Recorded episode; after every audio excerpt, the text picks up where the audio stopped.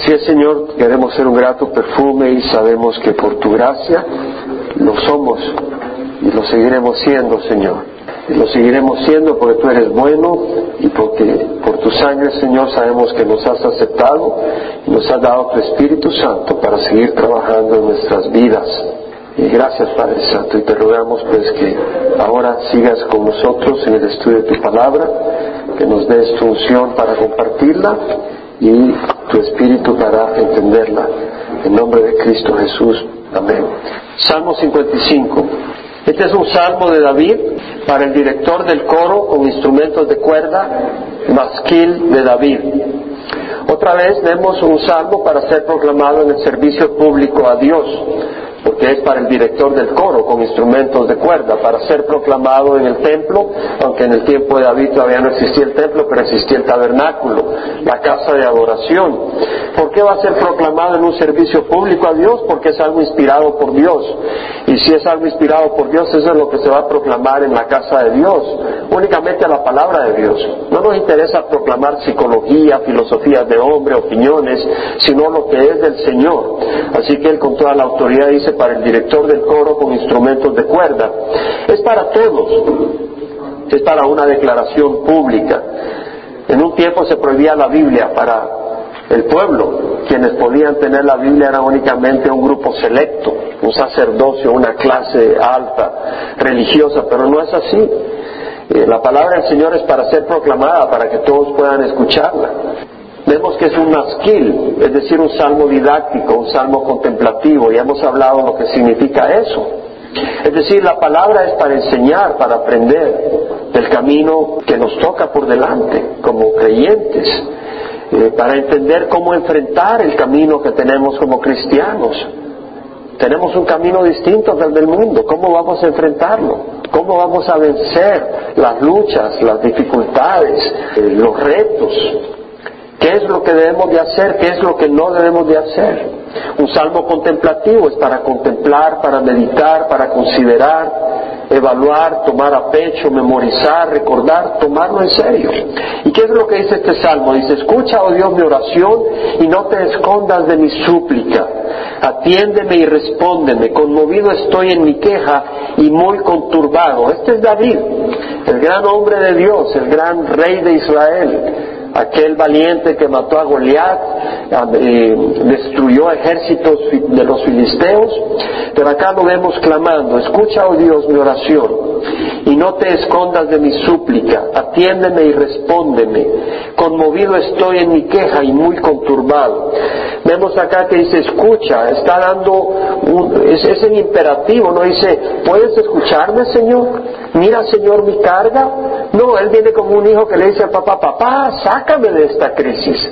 Tú eres mi padre, sácame de acá.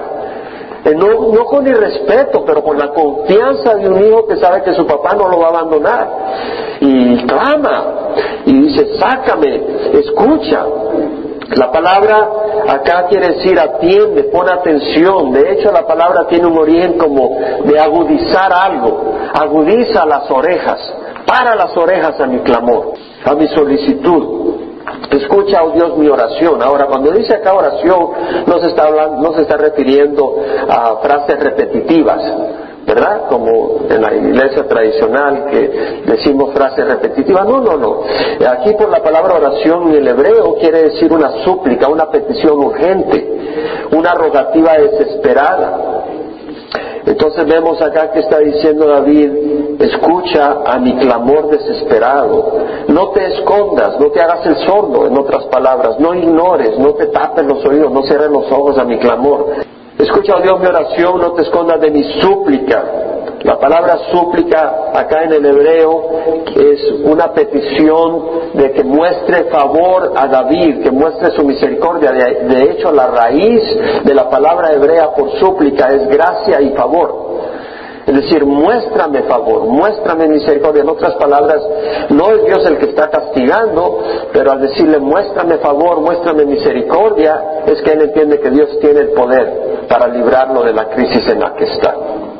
Por eso dice, escucha mi súplica, no te escondas de mi súplica. Y luego dice, atiéndeme y respóndeme, conmovido estoy en mi queja y muy conturbado. La palabra conmovido, me fui al hebreo, me gusta estudiar un poco las palabras hebreas en los salmos particularmente, porque tiene una riqueza tremenda.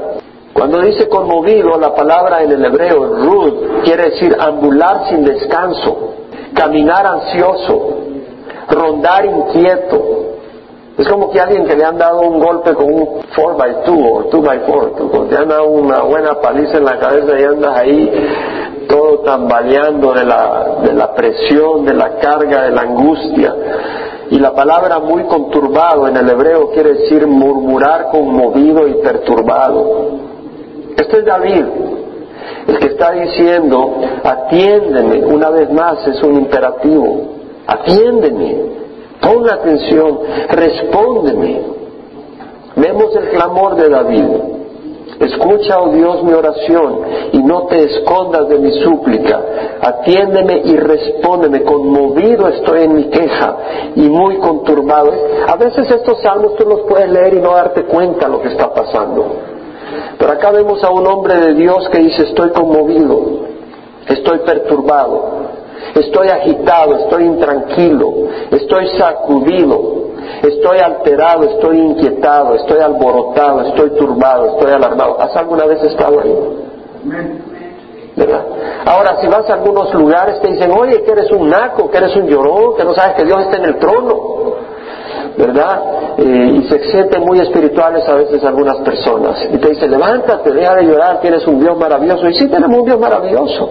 Pero acá tenemos a un hombre valiente, a un hombre poderoso, usado por Dios, lleno del Espíritu Santo. Y sin embargo vemos que aún este hombre valiente se sentía perturbado. Llega un momento en su vida, en una situación donde la situación lo zamaquea, donde la situación lo, lo zarandea fuertemente. Y como hombre, él reconoce su, su angustia y dice, escucha, no te escondas, atiéndeme, respóndeme. ¿Y por qué está diciendo escucha y no te escondas? ¿Por qué dice atiéndeme y respóndeme? Porque lo que está queriendo decir es, te tengo que clamar, no me has evitado que pase esta crisis. ¿Por qué dice no te escondas? Es porque ha estado clamando y no lo oye. Ha estado clamando y no lo ve. Entonces dice, no te escondas, respóndeme. Tú, si tú le dices a alguien, ¿me puedes dar un vaso de agua? Y te lo da en el momento, no le dices, no te escondas. No le dices, no te escondas, respóndeme, te estoy clamando. Pero obviamente ha pasado un tiempo. Y él se siente abandonado, él se siente a Dios lejano. Él sabe que Dios no es así. Él sabe que Dios no lo abandona a uno. Pero él lo está pasando. En otras palabras, está ahogando, está empezando a tragar agua. Es como que tú sabes que Dios no te va a dejar ahogarte, pero si te estás ahogando, ¿sí me explico? ¿Has estado en esa situación donde sabes que Dios no te va a dejar ahogarte, pero estás tragando agua y tus pulmones están llenando de agua y dices, Señor, sálvate, ¿qué está pasando? Ahora aquí nos va a dar en el Salmo 55, versículo 3, la causa de la crisis. Y dice, a causa de la voz del enemigo, por la opresión del impío, pues echan iniquidad, sobre mí y con furia me persiguen. Nos da cuatro factores. A causa de la voz del enemigo. Y es que el enemigo puede amenazarnos, ¿verdad? El enemigo, sea quien sea, en el ángulo con que venga, te puede decir, te voy a destruir. Ese puede ser el enemigo. Yo te voy a acabar. Yo me voy a encargar de que te quiten el trabajo. Nunca se me olvida, recién llegué yo a, la compañía que me trajo a California, que me ofreció trabajo por la cual vine a California, quien me trajo fue el Señor, yo sabía su propósito. Pero cuando empecé a trabajar en esa compañía, empezaron a despedir ingenieros. Cada cuando me contrataron, estaban despidiendo personas. Y pues era muy inquietante, yo me acababa de mover, tenía mi familia, las necesidades, y recuerdo una vez a alguien que no era cercano a mí en esa compañía y me dijo, ¿sabes qué? Estaba hablando con tu jefe, nos estábamos echando unos tragos, estás acabado, me dice. Así me dijo. No era amigo mío, nunca lo consideraba un enemigo, pero no sé por qué me habló de esas cosas y por qué me habló de esa manera. Pero sé de que me turbó un poco lo que dijo. Pero a los cuatro días, recursos humanos, sin tirar hablar a la boca, a los cuatro días, recursos humanos lo acompañó a su oficina a que sacara todas las cosas y lo sacaron de la compañía. envía a mi enemigo, porque realmente no era alguien que había enviado Dios, pero que había enviado el enemigo para inquietarme. Y más de alguna vez vi situaciones de esas en mi trabajo, donde personas hablaron cosas para destruirme de alguna manera, pero yo vi al Señor siendo fiel. ¿Verdad? Entonces, el enemigo puede amenazarte con destrucción. Uy, voy a hacer que te saquen de ese apartamento. Eh, yo, voy a, yo te voy a, yo me voy a encargar. Eh, las amenazas o burlas, el enemigo puede burlarse de ti y herirte y lastimarte y ya no lo aguantas, o puede usar calumnias y esas calumnias hacerte daño en tu trabajo y ya la gente no te busca, o puede causar problemas en tu casa, porque son calumnias y están diciendo chismes de lo que no es, y no, ya ve a tu esposa allá con la fulana, o cosas así y ese es el enemigo. O puede ser, eh, la voz del enemigo puede ser una voz no audible, cuando el demonio te dice cosas, los demonios te dicen cosas que te atemorizan, ¿verdad? Mira, tu esposo anda haciendo estas cosas tal vez, y tal vez tu, esposo está trabajando tarde para traer el sustento a tu casa. O te puede decir, eh, eh, tú no vales, Dios se ha olvidado de ti. Son pensamientos que puede poner el enemigo.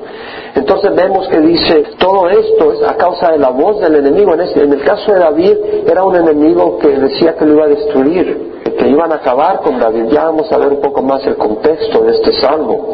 Y dice, por la opresión del impío. La palabra opresión quiere decir presión también. Por la presión, opresión, el acoso. Ahora, tú no vas a decir la opresión de alguien si tú no sientes la presión de esa persona. Obviamente el enemigo estaba teniendo la habilidad de quitarle la paz a David, de quitarle el confort, de quitarle la tranquilidad. Tenía la habilidad de poner sus manos sobre David indirectamente. Si lo hubiera hecho directamente lo hubiera acabado inmediatamente, pero de alguna manera tenía la habilidad de hacerlo correr como una rata, huyendo de un gato. Entonces el enemigo cuando dice por la opresión del impío, el enemigo tiene poder para afectar nuestras vidas, hacerla incómoda. Eh, tiene poder para ponernos cargas económicas. Puede ser el enemigo invisible. Puede resistir y oponerse a lo que deseamos. Tal vez se resiste, puede poner resistencia y obstáculos a todo lo bueno que queremos hacer, a todo lo digno o puede abusar el enemigo su posición y poner mayores demandas emocionales, físicas, económicas o de otro tipo sobre nosotros, o puede acosarnos de maneras poniéndonos a la defensiva para que huyamos del lugar a donde estamos. El enemigo puede atacarnos para que huyamos del trabajo, porque en ese trabajo hay bendición, en ese trabajo hay ingreso, y el enemigo te quiere quitar de ahí para desestabilizarte. O puede traer oposición para que te vayas de la iglesia, porque tal vez ahí estás siendo usado por el Señor, o tal vez ahí estás siendo de bendición, o tal vez ahí estás siendo bendecido. Y el enemigo va a traer enemigos para hacerte irte de ahí. Puede oprimirte para hacerte dejar un ministerio o para dejar una relación con una persona buena que te conviene y traer tropiezos, chismes, malentendidos, o para que te vayas del país a donde Dios te quiere tener. Por la opresión del impío, la palabra impío en el hebreo quiere decir malvado, criminal, alguien que no es recto, que es hostil a las cosas de Dios. Entonces vemos acá David dice, a causa de la voz del enemigo, por la opresión del impío, pues echan iniquidad sobre mí. La palabra iniquidad quiere decir problema, conflicto, dificultades, trabas, molestias, penas, angustias, pesadumbres, mortificaciones, aflicciones, dolores, obstáculos eh, dolorosos. Eso es lo que el enemigo hacía sobre David. Y con furia me persiguen. Para ver un poco la riqueza del hebreo, la palabra furia es af, que quiere decir nariz, y eso se relaciona a furia porque está representando a una persona que respira profundamente de la furia, del odio que tiene contra ti. Te pone la, se le va el aire porque te quiere aplastar. Y la palabra que perseguir es una palabra relacionada a Satanás, es Satán, que quiere decir oponerse, odiar, tener animosidad contra alguien perseguir hostilmente. Entonces vemos acá David que dice, escucha, oh Dios, mi oración, no te escondas de mi súplica, atiéndeme y respóndeme, conmovido estoy en mi queja y muy conturbado a causa de la voz del enemigo. El enemigo dice, me va a acabar a causa de la opresión del impío, el impío está persiguiéndolo, lo está, no, no le permite moverse libremente, él tiene que huir, echan iniquidad sobre mí, echan maldad, echan problema y con furia me persiguen. David es un hombre justo y vemos lo que está sufriendo David. Aquí expresa cómo se siente. Dice, angustiado está mi corazón dentro de mí. Se angustia. Este, a mí me bendice cuando leo este salmo porque muchas veces yo me he sentido así, más de alguna vez. Entonces esto me dice, está bien. O sea, debemos de confiar en el Señor, pero a veces encima de que estamos pasando la crisis, alguien nos hace sentir peor al decirme, ¿dónde está tu fe? Deberías de estar en victoria, eres una basura, no eres un buen cristiano. ¿Sí me explico? Y te juzgan. Y no es así la cosa. No es así la cosa. Angustiado está mi corazón dentro de mí y sobre mí han caído los terrores de la muerte, es decir, estaba aterrorizado. Terror y temblor me invaden y horror me ha cubierto. O sea que estaba temblando David. Terror y temblor me invaden. Horror me ha cubierto. O sea, se sentía aterrorizado David. Estaba temblando. ¿Has temblado alguna vez? Yo cuando estaba en la escuela temblaba cada rato, que me pasaba el profesor al frente, o el lunes ya estaba temblando. El lunes temblaba de miedo y el viernes de felicidad. Era muy mal estudiante en la escuela hasta el tercer año, hasta el cuarto año ya Dios ahí hizo un milagro tremendo. Pero antes pasaba temblando. Entonces vemos de que David experimentaba eso. Y dice, y dije, ¿quién me diera alas como paloma? Volaría, hallaría reposo, ciertamente huiría muy lejos, moraría en el desierto, me apresuraría a buscarme un lugar de refugio contra el viento borrascoso y la tempestad. O sea, vemos el deseo de David de escapar de la crisis. Él no dice, está bien, adelante. No, él dice, yo quiero salirme de esta. Es una crisis tremenda. Quisiera tener alas y como paloma volaría y hallaría reposo. No tanto físico como en su alma. Allá reposo. Huiría muy lejos, me iría bien lejos de aquí, patitas, ¿para qué las quiero? Salgo corriendo de acá. Moraría en el desierto donde nadie me conoce, allí me escondo me apresuraría a buscarme un lugar de refugio contra el viento borrascoso y la tempestad. Interesante, hace un par de semanas tengo que confesarle que me pasó el pensamiento de salir y huir y pasar un mes fuera y luego aparecer un mes después de estar escapándome de todas las presiones y algunas angustias que estaba pasando. Decía en mi mente, qué bueno sería que escaparme y un mes salirme, me voy allá no sé por dónde, Acapulco, no sé por dónde, un mes, me desaparezco, no le digo a nadie y al mes aparezco. Se me pasó, se me pasó el pensamiento, pero me doy cuenta que no soy el único, le había pasado a David. En el tiempo de David no habían aviones, pues él dijo, quiero unas alas de paloma, pero yo ya tengo aviones, no necesito alas de paloma. Se me vino el pensamiento, Honestamente, no les, les confieso la verdad. La diferencia es que la pregunta es a dónde vas a huir, ¿verdad? ¿Vas a abandonar a tu Dios y la voluntad de Dios? ¿Vas a abandonar tus responsabilidades en la iglesia, en tu hogar, en el trabajo? ¿Vas a darle la espalda? Ahí está la diferencia, algunos la dan. Pero David entendía de que no, él iba a confiar en el Señor. Es la diferencia. Pero vemos la humanidad de David, decir yo quiero escapar de esto. Entonces vemos que nosotros podemos sentir eso. Podemos sentir en la crisis, yo quisiera salirme de esta. Pero lo que te va a mantener es el amor a Dios, ¿verdad? Y la confianza en el Señor. Esa es la diferencia. Entonces vemos lo que dice David, confunde Señor, divide sus lenguas, porque he visto la violencia y rencía en la ciudad. La palabra confundir es un poco confuso, porque quiere decir tragar, devorar. realmente se aplica a destruir, eliminar. Pero acá dice confunde porque tiene que ver con lo que dice después cuando dice divide sus lenguas. Pero realmente, literalmente es destruye, trágate a estos enemigos. Señor, divide sus lenguas. ¿Por qué? Porque el enemigo unido es una tremenda oposición, pero si se dividen entre ellos, si se pelean entre ellos, si se confunden entre ellos, pues ya tengo menos lucha que pelear. ¿Verdad? Entonces David entiende que un enemigo dividido es un enemigo vencido. Y también el enemigo entiende eso de nosotros. Si estamos divididos, estamos vencidos, ¿verdad? Tenemos que estar unidos. Entonces dice, confunde Señor, divide sus lenguas, porque he visto violencia y rencilla en la ciudad. David veía la violencia en la ciudad.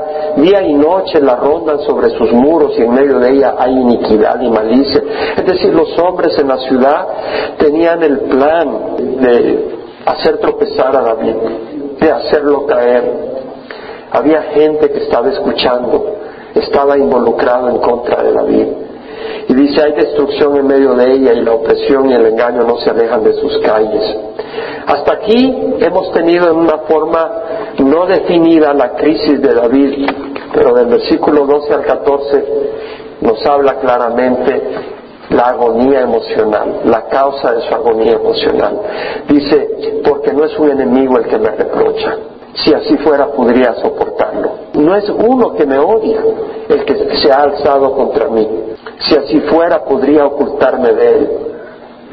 Sino que tú, que eres mi igual, mi compañero, mi íntimo amigo, nosotros que juntos teníamos dulce comunión, que con la multitud andábamos en la casa de Dios. Entonces vemos acá que David habla de la fuente de esta agonía emocional que está pasando.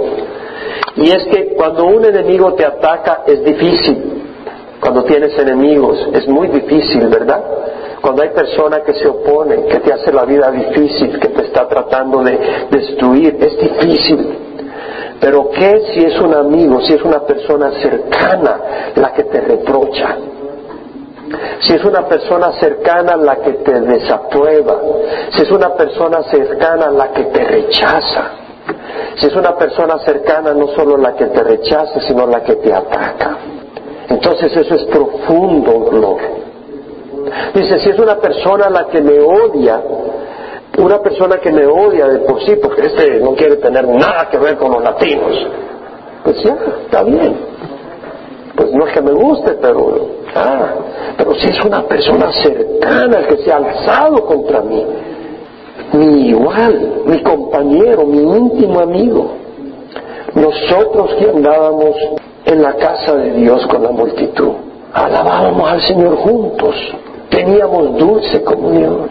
Muy posible que esto se refiera al evento que tuvo cuando Absalón se sublevó contra su padre David y quiso matarlo. De hecho, armó un ejército contra, contra David y David tuvo que huir de Jerusalén para que no hubiera matazón en Jerusalén. Y el ejército de Absalón, que formó Absalón, fue tras David como una rata huyendo. Y David iba huyendo de su hijo. Y quien lo traicionó principalmente fue su gran amigo y consejero, Aitofel. Pero Aitofel era un hombre muy amargado era un hombre muy amargado porque Betsabé era nieta de Aitofel. Entonces cuando David cometió adulterio con Betsabé y mató a Urias, Aitofel nunca se lo perdonó. Y él abrigó una amargura tremenda. Y esa amargura nunca la resolvió con Dios ni con David. De manera que cuando llegó el momento, Aitofel se unió a Absalón y aconsejó a Absalón cosas terribles y se volcó contra David. De hecho, Damian Kyle, el pastor de Calvary Chapel Modesto, ha escrito un libro que se llama Bitterness. Si entiendes inglés, cómpralo. Es tremendo, es un folleto muy breve, de unas 45 paginitas sencillas, muy bueno, tremendo folleto. De hecho, lo vamos a traducir en español porque tenemos planes en el país donde ustedes conocen, porque es un país donde hay mucha oportunidad a la amargura por las cosas y las tradiciones que se han dado entre esas personas. Entonces queremos reproducirlo ahí. Pero si usted se va a segunda de Samuel, capítulo 15, podemos ver la situación esta, donde en el versículo 10 Leemos que Absalón envió espías por todas las tribus de Israel diciendo, tan pronto oigáis el sonido de la trompeta, entonces diréis, Absalón es rey en Hebrón. Se subleva contra su propio papá. Con Absalón fueron 200 hombres de Jerusalén como invitados, fueron inocentemente sin saber nada. Usó la astucia. Y Absalón envió por Aitofel Gilonita, consejero de David desde Gilo, su ciudad. Consejero era un hombre, la mano derecha de David. Y Absalón estaba amargado cuando la hija de David fue violada por Amón, Amnón, el, el que David no hubiera hecho justicia contra su hijo Amnón, causó amargura en Absalón. Y Absalón se subleva contra su propio padre. Y vemos que la conspiración se hacía fuerte porque constantemente aumentaba la gente que seguía a Absalón. Si hay amargura en tu corazón, trátalo con Dios cuanto antes, porque la amargura destruye. Entonces un mensajero vino a David diciendo el corazón de los hombres de Israel está con Absalón. Imagínate, David que había expuesto su vida contra Goliat por el pueblo de Israel. David que había expuesto su vida para reinar y gobernar Israel que había sido un tremendo rey, un tremendo líder. Y sin embargo el mismo pueblo le da la espalda. El corazón de los hombres de Israel está con... ¿Cómo se habría de sentir David ante esa ingratitud, ante esa injusticia, ante esa manera de pagarme? Y David dijo a todos sus siervos que estaban con él en Jerusalén, levantaos y huyamos, porque si no, ninguno de nosotros escapará de Absalón. Y deprisa, no sea que nos alcance pronto, traiga desgracia sobre nosotros y era la ciudad a filo de espada. Imagínate cómo era Absalón. David sabía y tenía miedo. Versículo 30 al 31 dice que subía David la cuesta del monte de los olivos y mientras iba lloraba con la cabeza cubierta. No solo iba huyendo por su vida, sino que iba desgarrado porque su propio hijo lo estaba persiguiendo para matarlo. Y no solo su propio hijo, sino su gran amigo Aitofel. Iba con los pies descalzos y todo el pueblo que iba con él cubrió cada uno su cabeza, iban llorando mientras subían. Alguien dio aviso diciendo, Aitofel está entre los conspiradores con Absalón. Y David dijo, oh Señor, te ruego, haz necio el consejo de Aitofel adolorido este hombre. En el capítulo 16, versículo 14, leemos que el rey y todo el pueblo que iba con él llegaron al Jordán fatigados y ahí descansaron. Entonces Absalón y todo el pueblo, los hombres de Israel entraron en Jerusalén y Aitofel con él. Mencionan a Aitofel frecuentemente por la posición clave que tenía en este levantamiento armado contra David. Y leemos en el versículo 20, Absalón dijo a Aitofel, da vuestro consejo, ¿qué debemos hacer? Y Aitofel respondió a Absalón, llégate a las concubinas de tu padre, a quienes él ha dejado para guardar la casa. Entonces todo Israel sabrá que te has hecho Dios a tu padre, y las manos de todos los que están contigo se fortalecerán. Levantaron pues para Absalón una tienda en el terrado, y Absalón se llegó a las concubinas de su padre a la vista de todo Israel. El consejo que Aitofel daba en aquellos días era como si uno consultara la palabra de Dios. Así era considerado todo consejo de Aitofel, tanto por David como por Absalón. Entonces vemos el trasfondo histórico que hace que David clame y se sienta desubicado, se siente tembloroso, se siente abatido.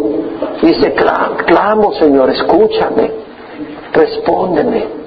No solo porque estaba siendo perseguido, pero ahora dice, mi amigo íntimo, con quien íbamos a glorificar a Dios al templo. Aquel con el que teníamos dulce comunión. Es el, el dolor. Teníamos dulce comunión. Con la multitud andábamos en la casa de Dios. Entonces, hermanos, eh, David experimentó traición. David experimentó que alguien cercano lo apuñalara. ¿Y sabes quién lo experimentó también? Pablo. Pablo experimentó eso. Si vas a segunda de Timoteo 1.15, dice, ya sabes esto, dice Pablo a Timoteo, que todos los que están en Asia me han vuelto a la espalda, entre los cuales están Figelo y Hermógenes.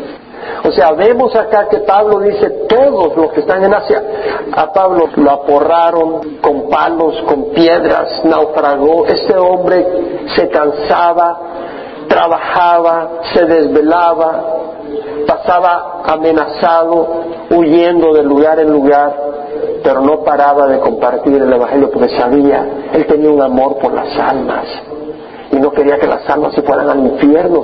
Pablo sabía que Dios es verdad, que Dios es verdadero, que Dios es real. Pablo había visitado el tercer cielo, había visto visiones y había oído y había visto al mismo Señor. Pablo terminó dando su vida por el Señor, no solo, no solo vivió por el Señor, pero terminó sangrando por el Señor hasta su última gota de sangre. Este hombre sabía que lo que creía es verdad. Muchas personas no tienen pasión por Dios porque su fe es muy débil. Ni saben si realmente Dios existe. Van ahí por si acaso Dios existe, van a la iglesia. No vaya a ser que exista y me vaya al infierno. Pero no, es una relación más verdadera, más íntima la que debemos de tener con Dios.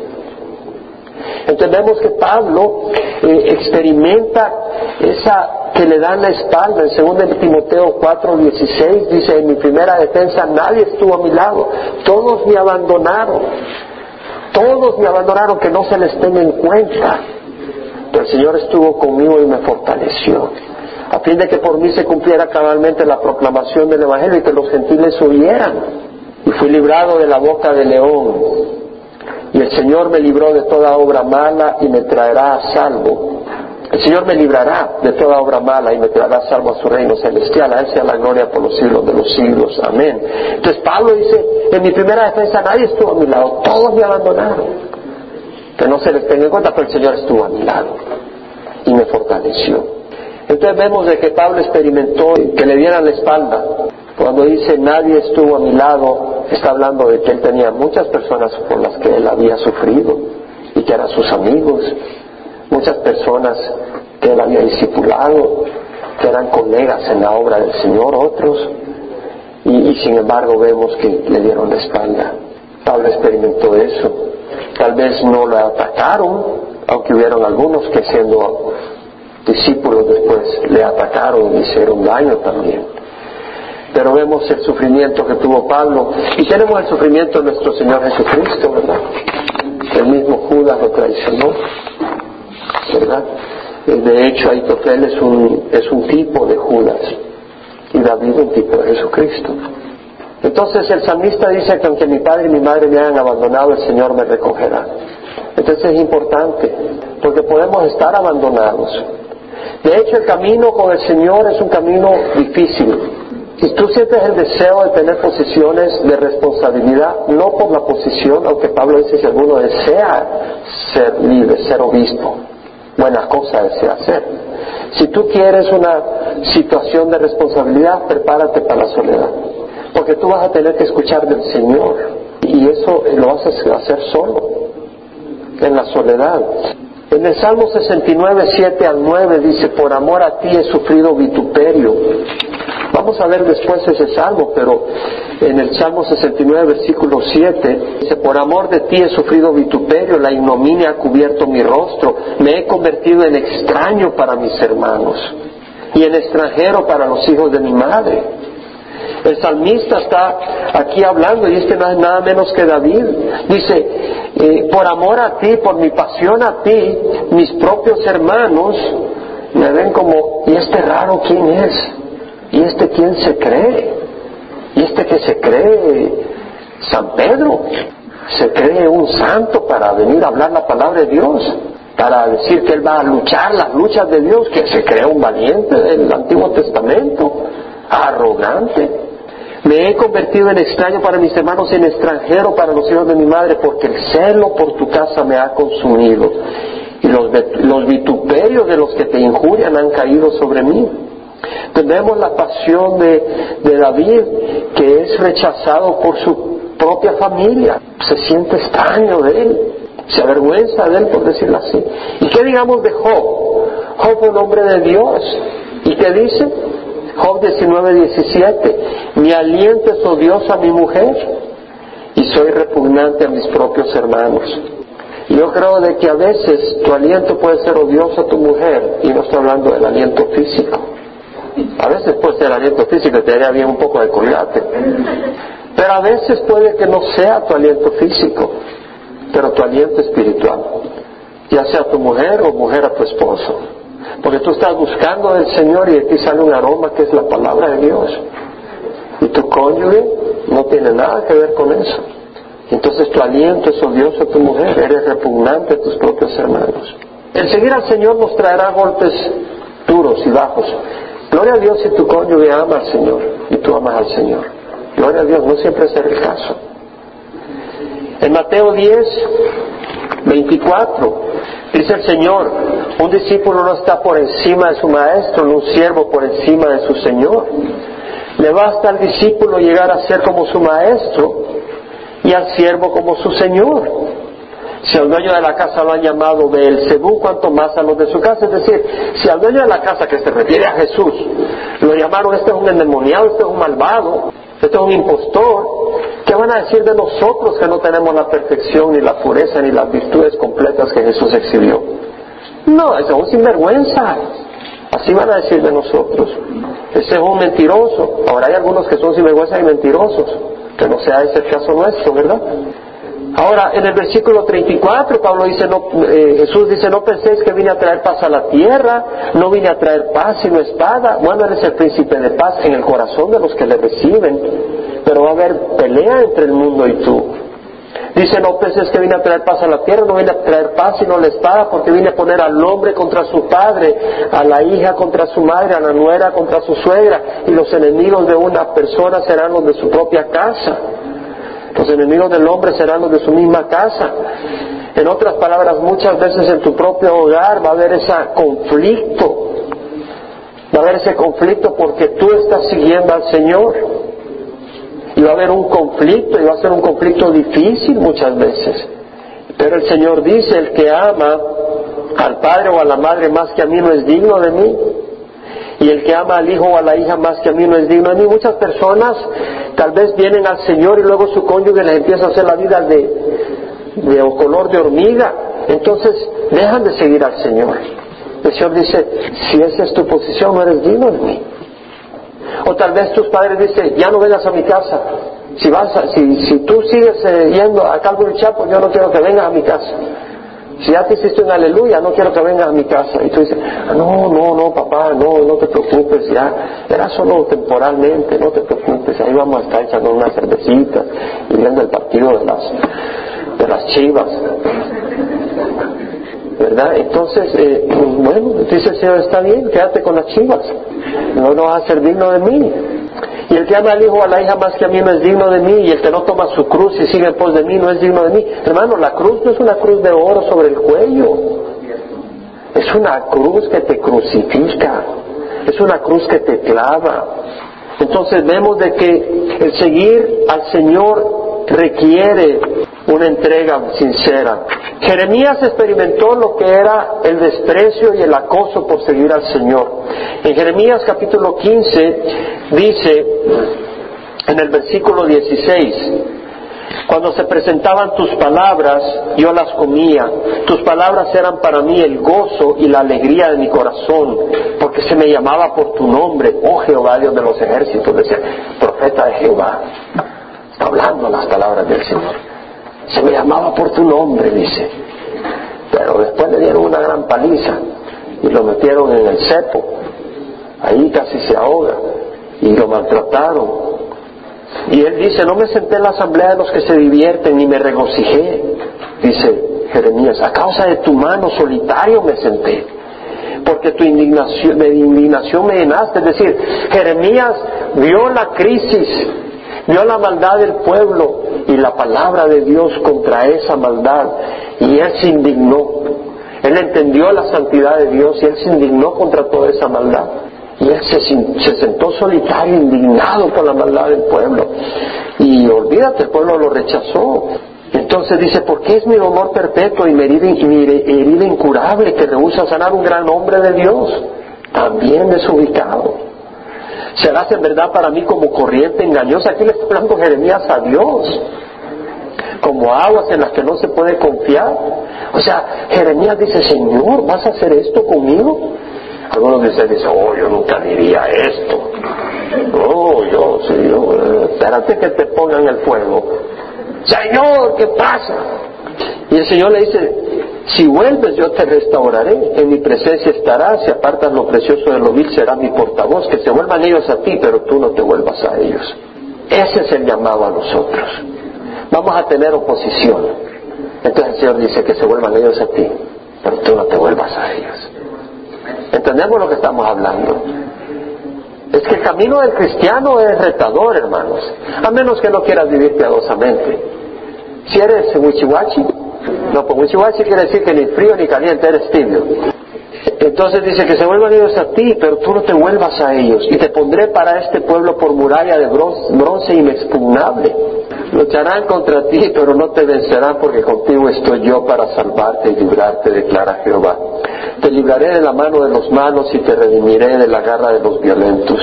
El Señor nos dice de que no tenemos por qué hacernos para atrás. Dice en 2 Timoteo 1, 7 al 8, no nos ha dado Dios espíritu de cobardía, sino de poder, amor y dominio propio. Entonces, Dios nos da un espíritu de poder, pero también de amor, ¿verdad? No de odiar, pero de amor y de dominio propio para no tirar un golpe cuando, cuando nos duele. Por tanto, no te avergüences del testimonio de nuestro Señor ni de mí, prisionero suyo, sino participa conmigo en las aflicciones por el Evangelio, según el poder de Dios. Muy distinto a la iglesia que dice pare de sufrir, ¿verdad? No, aquí dice Pablo, participa conmigo en las aflicciones por el Evangelio. Entonces vemos a David en esa crisis, en ese dolor, y dice que la muerte los sorprenda, que desciendan vivos al Seol, porque la maldad está en su morada en medio de ellos. Es decir, David exclama y, quiere ver justicia también. Él no quería ver a su hijo muerto. David les dijo a, su gente que no tocaran a Absalón. Pero ni lento ni perezoso el jefe del ejército se encargó de matarlo. Y David nunca se lo perdonó. Pero el deseo de David no era que se muriera su hijo, pero sí quería ver justicia, pienso principalmente a todo ese grupo de personas que habían recibido el favor de David y lo habían traicionado. En cuanto a mí, a Dios invocaré y Jehová me salvará. No quiere decir que no estaba temblando, no quiere decir que no se sentía muy abatido, muy ah, perturbado, pero dice, a Dios invocaré y Jehová me salvará. Tarde, mañana y mediodía me lamentaré y gemiré y él oirá mi voz. En paz redimirá mi alma de la guerra que hay contra mí. Hay una guerra contra David, pues son muchos los que están contra mí. Había mucha gente contra David. Dios oirá y le responderá, Él que reina desde la antigüedad, porque no hay cambio en ellos ni temen a Dios. Es decir, ellos no cambian. Son personas malvadas que se han enfrascado en pelear contra David en perseguirlo, en acabarlo. Y hay muchas personas malvadas cuyo corazón se ha endurecido y Dios un día va a hacer justicia. Aquel ha extendido sus manos contra los que estaban en paz con él. Es decir, hay personas que buscan guerra con uno, buscan pleito. Tú todo lo que quieres es servir al Señor. Tú todo lo que quieres es trabajar con tus manos. Todo lo que quieres es hacer el bien. No es que no hayan tendencias pecadoras, pero está buscando hacer el bien y no, dejas, no te dejas gobernar por esas tendencias y, hay gente que te va a buscar pleito. Te van a buscar pleito. Las palabras de su boca eran más blandas que la mantequilla, pero en su corazón había guerra.